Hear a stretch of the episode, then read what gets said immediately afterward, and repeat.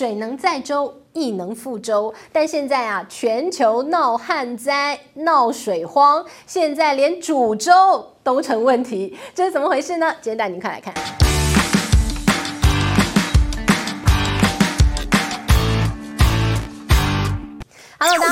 治愈，今天要跟大家来聊一聊一个人类面临到共同的难题，那就是目前全世界有好多地方都面临到干旱的问题。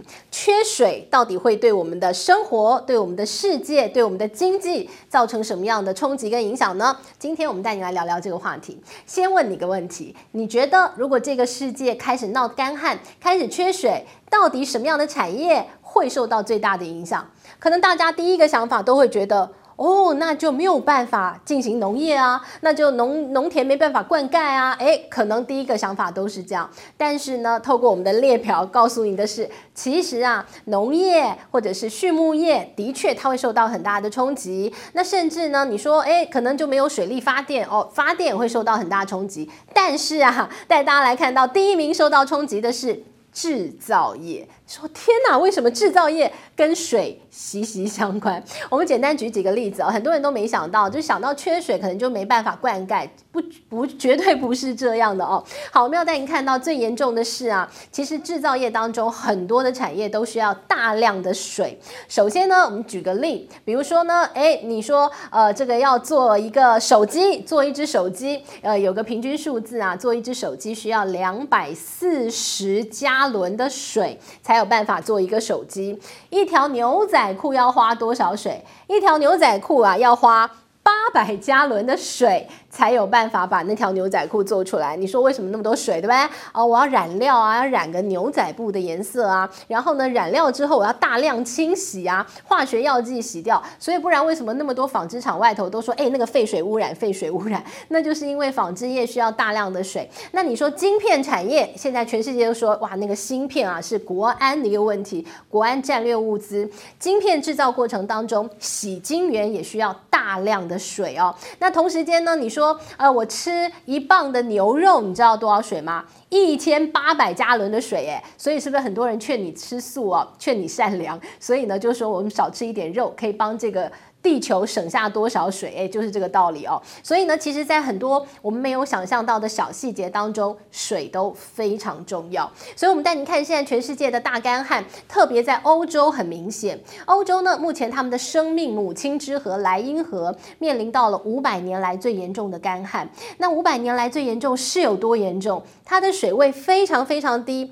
大家以为莱茵河就是一个这个河畔喝咖啡吗？它不是观光价值哎。它最重要的在欧洲，莱茵河呢，它是一个运输重要的水道，它几乎可以说是全世界最繁忙的水道了哦。很多欧洲很多国家，他们其实在运原物料、在运这个商品的时候，他们都是从莱茵河。但现在莱茵河的水位太低了，你的船吃水太深的。过不了，很多地方莱茵河是你可以直接走过去的，你看直接完全干掉，甚至有很多呃这个莱茵河他们是运输船，人坐在上面的渡轮，现在根本完全没有办法过的哦，因为他们说啊，哎呀，我的渡轮一下去啊，一吃水深，它下头我的渡轮下面只剩下三十公分的水。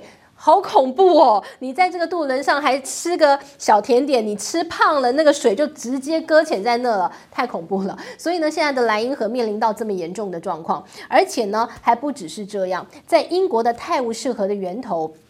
这个地方本来这个时节，它本来就是一个相对而言的枯水期，本来水位会少一点，但今年那不是少而已，直接干掉。干掉怎么办？泰晤士河上源头，其实那个地方还有很多的畜牧业。你知道现在英国的牧场里头的牛喝什么水啊？居然喝矿泉水。这个牧场主人呐、居然是大量大量的订购这个瓶装的一个矿泉水，然后倒倒倒倒出来给那些牛喝，瞎不瞎？恐不恐怖？荒不荒谬？所以呢，现在在欧洲他们的一个水干旱的状况就是如此。好，那其实呢，在欧洲他们没有有水啊，不仅仅是看到了他们的民生难以这个继续，甚至呢影响到他们的电力了。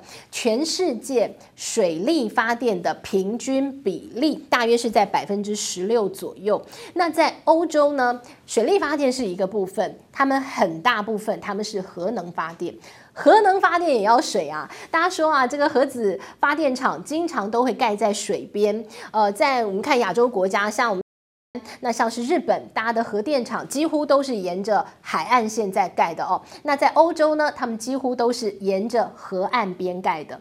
那我们看到，主要在欧洲很多的一些核电厂，主要是法国。法国他们核电厂的比例非常非常高。但您知道吗？法国总共有五十六座核子反应炉在以前在发电，但是近来他们关掉了十二座，十二座都没有办法再继续发电。为什么？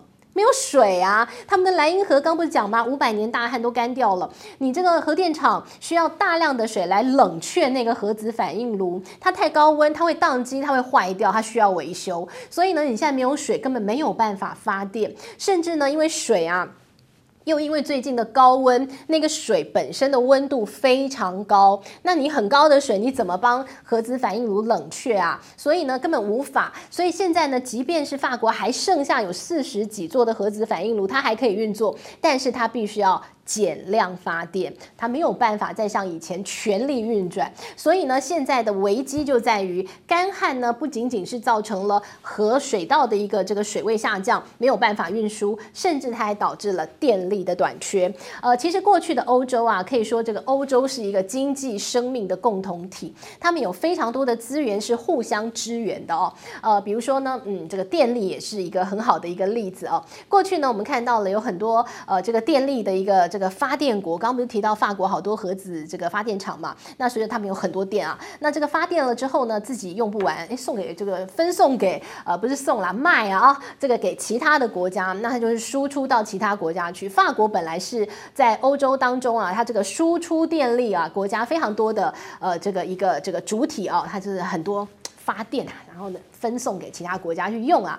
但是呢，现在因为没水了，所以呢，现在法国自己发的电都不够自己用，他还要去跟德国买电哦。那甚至呢，我们看到现在的一个在欧洲的状况还有哦，呃，瑞士呢，它要发电，然后呢要这个卖卖给意大利，然后呢看到了这个瑞典要发电啊，然后卖给这个丹麦啊、芬兰等等啊。所以现在呢，在欧洲的状况是如此。那另外还要跟大家提，欧洲还有有一个国家叫挪威，挪威以前大家说它是欧洲的蓄电池。为什么这样讲？因为它好多电哦，它卖很多电给欧洲其他国家。因为呢，这个挪威它是一个峡湾地形的国家，然后呢，它有非常多的这个山川、峡湾、瀑布，哇，有瀑布的地方最好发电了，因为瀑布下来的冲击力啊是。发电这是天然的能量啊，呃，大自然的一个恩赐啊，所以呢，这个挪威啊，它就是有大量的一个这个水力发电，在挪威它有将近九成的电都是水力发电，而且它发很多电，所以它可以卖给好多国家。但是最近挪威也面临到了干旱的问题，所以呢，这个挪威现在啊，他们慎重考虑，他说不行啊，我这个发电虽然是还够用，但是呢，已经有危机，因为他们的一个这个他们的发电厂的一个蓄水量，过去呢在。同期大概呢，他们的蓄水量可以到百分之七十四左右，但是今年他们大干旱，他们现在呢在电厂当中的一个储水量只剩下不到五成哦，只有百分之四十九左右，所以他们很担心。虽然现在电还够用，但是呢，万一继续干旱怎么办？所以他们现在正在计划。电就不外卖喽，呃，限制电力的一个输出，那让其他国家气得跳脚，说不是你自私，你怎么能这样？你 selfish，怎么可以不管我们其他欧洲人死活？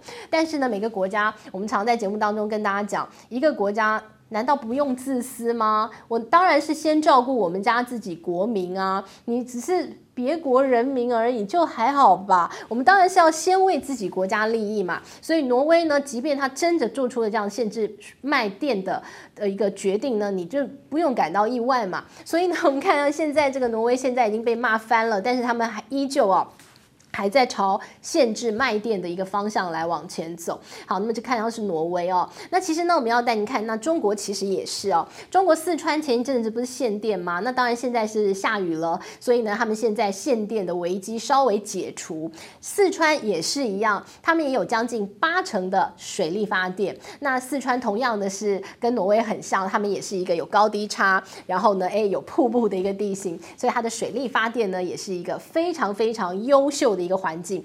八成水力发电。但是呢，同样的，近年近来遇到的就是干旱的问题，没有下雨了，水不够了，发不起电来了，所以马上就青黄不接。那于是呢，在四川有很多的工业就因此停摆了，就没有办法再继续。电要至少让民生用电优先来使用嘛。那中国用什么办法呢？我们看到好不容易看到乌云飘过来了，所以呢，他们去人造雨，在中国用词叫人工增雨啊、哦。那其实呢，这个中国他们的人造雨的技术非非常成熟，而且全世界呃，从二零一三年开始，中国呢就是全世界人造雨、人工增雨数量最多的国家，他们每年呢大约会有五百五十亿吨的水，都是透过人工的方式把它造出来。那这一次呢，我们看到了也是一个呃很好的一个展现他们人造雨的一个技术的一个地点啊，就是在四川。呃，看到快要下雨了，所以呢，这个中国赶快派他们的这个人造雨的飞机啊，这个神舟呃星舟六十号啊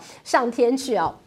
赶快多下一点雨。其实雨这个东西也很好玩，并不是说你可以凭空造出来，它也是得要有一些条件的哦。比如说有一个乌云快要下雨了，我可以让它小雨变大雨，你很难无中生有。但是呢，现在中国就很努力，希望可以无中生有啊。因为呢，中国其实在这个呃青藏高原这个地方，他们长期的有一个计划，希望让这个地方能够下雨。但是呢，也被邻国印度啊非常愤怒，因为印度觉得。如果在青藏高原下多了雨之后，这个印度它的雨可能就会变少了。所以呢，现在它就是不断的呃，这个跟中国讲说，你不能够再这样造雨，不然我们的雨就要变少了，等等等哦。那当然了，我们看到了，刚不是讲了吗？其实每一个国家啊，它优先考虑的都是自己的国家利益。无可厚非嘛，当然如此。所以呢，对中国来讲哦，它一定当然就是要先考虑自己国土的利益。当极端气候这么样的迫在眉睫的同时，怎么样保护自己的国民？